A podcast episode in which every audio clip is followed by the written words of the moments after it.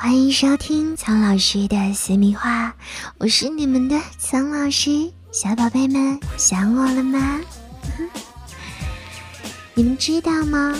当你们每换一个性伴侣，招致性病的几率就会呈秘数自成增加；而当你的性伴侣增至九人的时候，得性病的几率就会大大增加，相当于和四百万人。发生性关系哦，是不是觉得苍老师在耸人听闻呢？不要着急，听我说完，你们就知道啦。现代人情欲奔放又敢爱敢恨，聚散都很容易，所以一生的性伴侣也会很多。就拿英国人来说吧，平均每个英国人都有过九个性伴侣。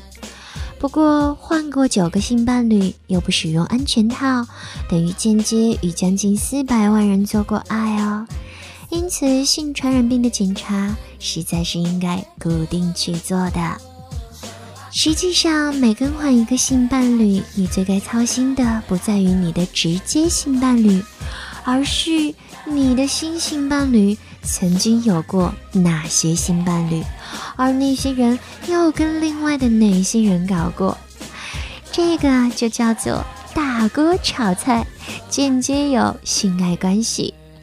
而且，就算你乖乖戴套，还是有机会接触到疱疹之类的那些顽固的疾病。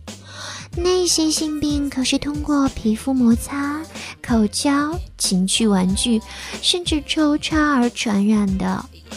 所以呢，苍老师今天要告诉你们的就是，不止在爱爱时要保护安全，还要常常进行性传染病的检查。总之呢，苍老师的意见就是，性伴侣可以更换，但是一定要爱护自己与他人的身体。跟着苍老师学做好情人，我们今天就说到这里。